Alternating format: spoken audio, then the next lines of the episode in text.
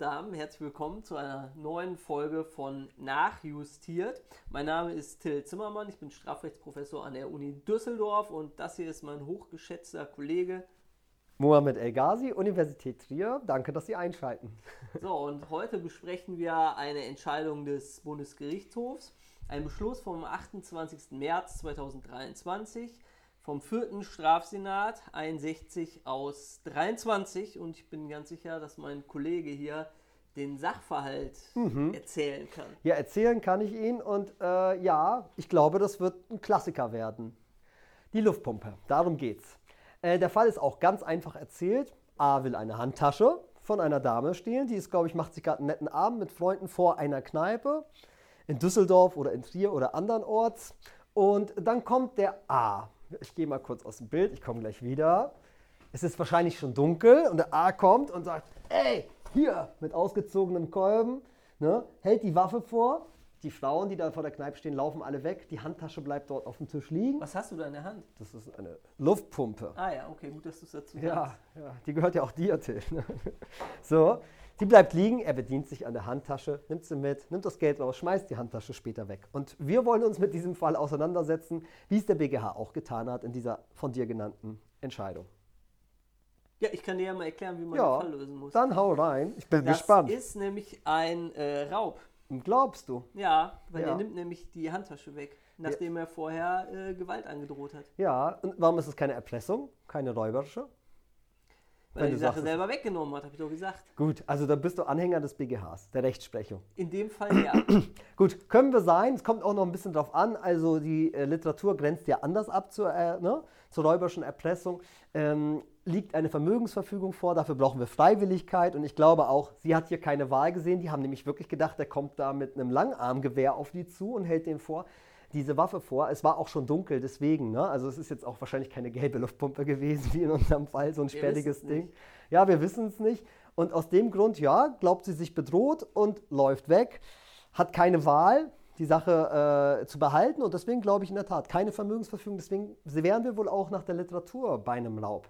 Ja, Gut. zack, Fall zu Ende. Ja, nicht ganz. Warte, also wir haben eine fremde bewegliche Sache, wir haben eine Drohung, ja, eine qualifizierte Drohung, wir haben die Wegnahme einer fremden beweglichen Sache, wir haben Finalzusammenhang, wir haben dieses, wie heißt das Ding, raubspezifischen Zusammenhang, den man auch braucht nach neuerlicher, neuerlicher Rechtsprechung. Zueignungsabsicht haben wir, der Raubtatbestand ist im Grunddelikt verwirklicht. Das sehe ich auch so. So ist es. Das Problem hier an dem Fall mhm und deswegen ist der BH damit beschäftigt, ist der Paragraph 250. Also das ist der, der schwere Raub, ähm, der nochmal höheren Strafrahmen vorsieht. Ja, richtig. Und zwar, der ist selber nochmal so gestuft, dass er zwei Absätze hat. Äh, der Absatz 1 macht es nochmal schwerer und der Absatz 2 setzt dann nochmal auf die Qualifikation und Qualifikation drauf. Richtig. Ich schlage vor, wir fangen mit dem ersten Absatz an. Genau, Prüfung chronologisch beginnen wir mit dem schweren Raub. Da brauchen wir, wenn wir mal reinschauen, sehen Sie, wir haben dort in Absatz 1 einmal den Fall, dass der Täter eine Waffe oder ein anderes gefährliches Werkzeug bei sich führt. Ja? Also so in seinem Zugriffsbereich hat, dass er sie ohne weiteres bei der Tat einsetzen könnte. Eine Luftpumpe ist keine Waffe, das glaube ich so ich sagen dir, zu können. Dazu sollte man auch nicht, nichts schreiben in der Klausur, auch keine Waffe im technischen Sinne. Das machen nur Luftpumpen. Ja, richtig. Und äh, ja, gefährliches Werkzeug, da haben wir ein Problem, Herr Zimmermann. Ja, das ist richtig. Ja, ähm, großes sogar. Ja, das, die sagst man, was ist ein gefährliches Werkzeug? Ja, ein Moment, vielleicht was wir dazu sagen sollen. Der BGH sieht dieses Problem nicht oder äh, äußert sich zumindest zu diesem Problem das nicht. Das stimmt. Ne? Der, der BGH spricht den 250 Absatz 1 Nummer 1 Buchstabe A nicht an. Kommt ja. in der Entscheidung nicht vor, in der Klausur muss das aber vorkommen, Richtig. sonst fehlt was. So gemütlich können Sie sich das nicht machen.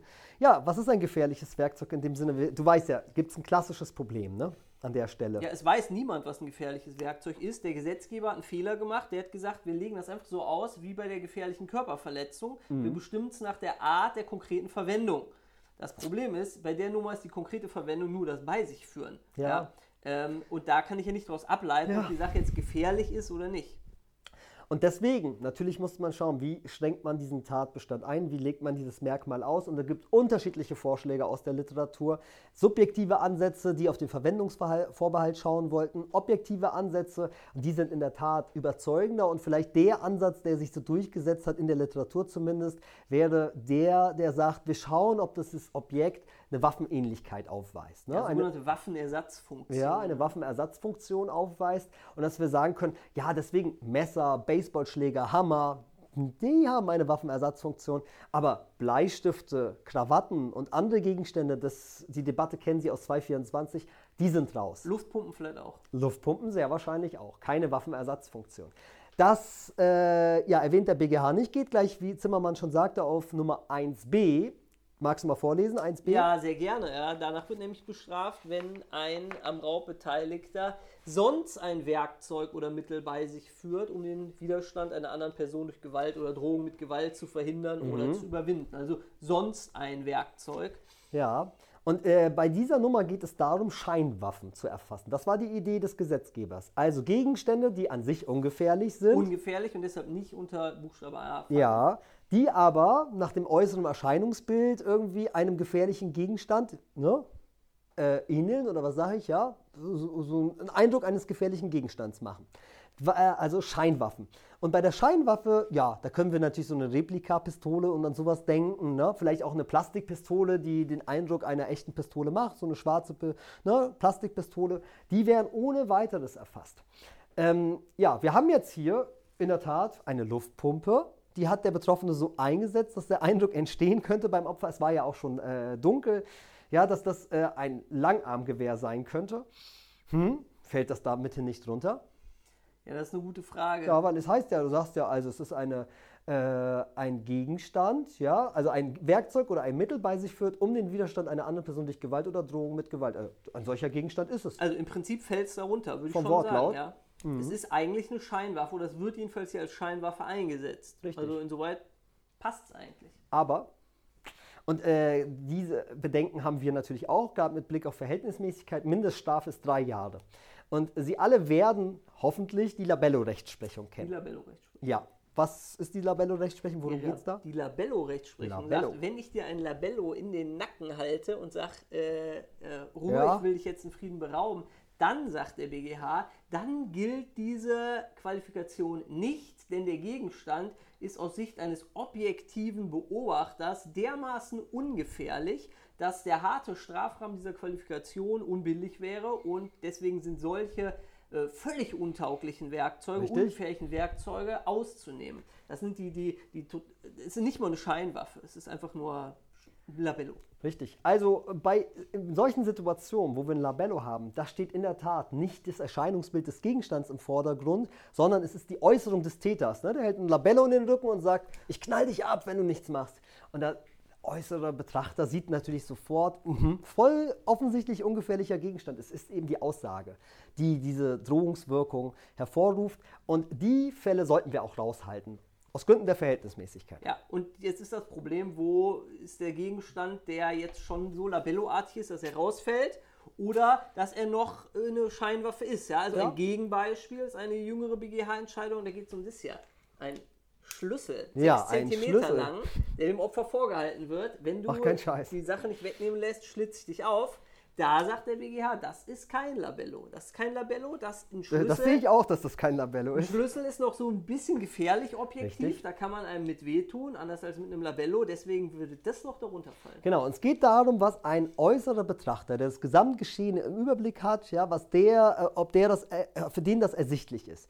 Und äh, der sieht, okay, äh, so ein Labello ist vollkommen ungefährlich, ein Schlüssel, den kann man natürlich auch umfunktionieren und die, mit dem kann man auch erhebliche Verletzungen herbeiführen. Und jetzt ist die interessante Frage, ist eine Luftpumpe eher ein Labello oder eher ein Schlüssel? Ja, also für mich ist eine Luftpumpe so auf den ersten Blick, hätte ich jetzt gedacht, eher ein Labello. Aber jetzt habe ich natürlich hier diese Luftpumpe hier im Sinne. Ja, was war denn das für eine Luftpumpe, Mo? Ich hätte da noch eine andere Variante, Ja. zum Beispiel das hier. Ja, guck mal hier.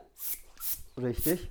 Das kann auch eine Luftpumpe sein. Der BGH teilt gar nicht mit, was es für eine Luftpumpe ist, sagt aber, so eine Luftpumpe sei eher wie ein Schlüssel zu handhaben, zu behandeln. Und zwar könne dieser natürlich als Schlagwerkzeug eingesetzt werden und damit erhebliche Verletzungen herbeiführen. Das könne er. Und deswegen sagt der BGH, sei es für ihn kein Fall, der auszuschließen ist aus Nummer 1b. Also der BGH hätte mal was sagen sollen, was das für eine Luftpumpe ist, aber wenn man es so versteht und das so ein Ding war, wie du das da hattest, würde ich sagen, äh, da kann man mitgehen. Gerne.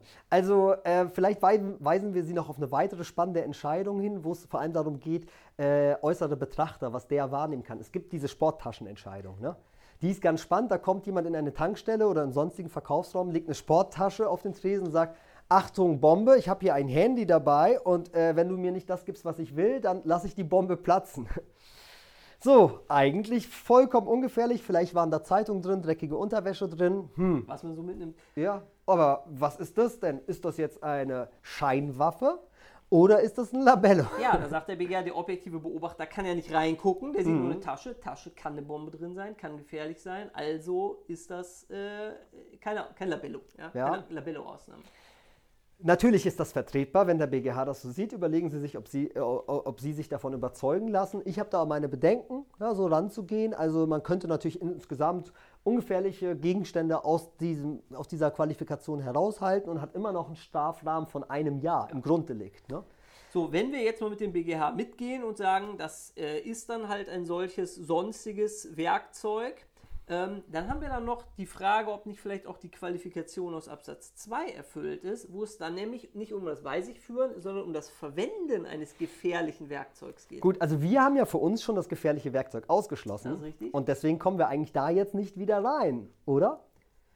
Naja, das würde voraussetzen, dass ich gefährliches Werkzeug in ja. Absatz 1 und im Absatz 2 identisch auslege. Ja. ja und das ist auch äh, sehr umstritten, ob man das macht. Und ich glaube, die Herrschermeinung sagt sogar, das machen wir nicht. Ja, also gerade der BGH sagt, es gibt in der Literatur viele, die sagen, das darf man nicht äh, unterschiedlich auslegen. In einem Paragraphen zweimal derselbe Begriff eingesetzt und dann unterschiedlich auslegen, aber der BGH versteht es anders und möchte natürlich dann, was heißt natürlich, bei Absatz 2 zieht er natürlich eine konkrete Betrachtung heran und schaut, ob der Gegenstand ja, äh, in seiner gefährlichen Eigenschaft auch eingesetzt worden ist. Ja, in seiner Gefähr mit seinen gefährlichen Eigenschaften auch dann zur Verwendung gekommen ist für die Gewalt oder für die Drohung. So, und hier war es so, die Luftpumpe war ja überhaupt nicht gefährlich ja, eingesetzt. Ne? Die war nicht gefährlich. Sie wurde jetzt nicht, wie es der BGH sagt, sie könnte auch als Schlagwerkzeug eingesetzt werden. So hat er sie aber eben nicht eingesetzt.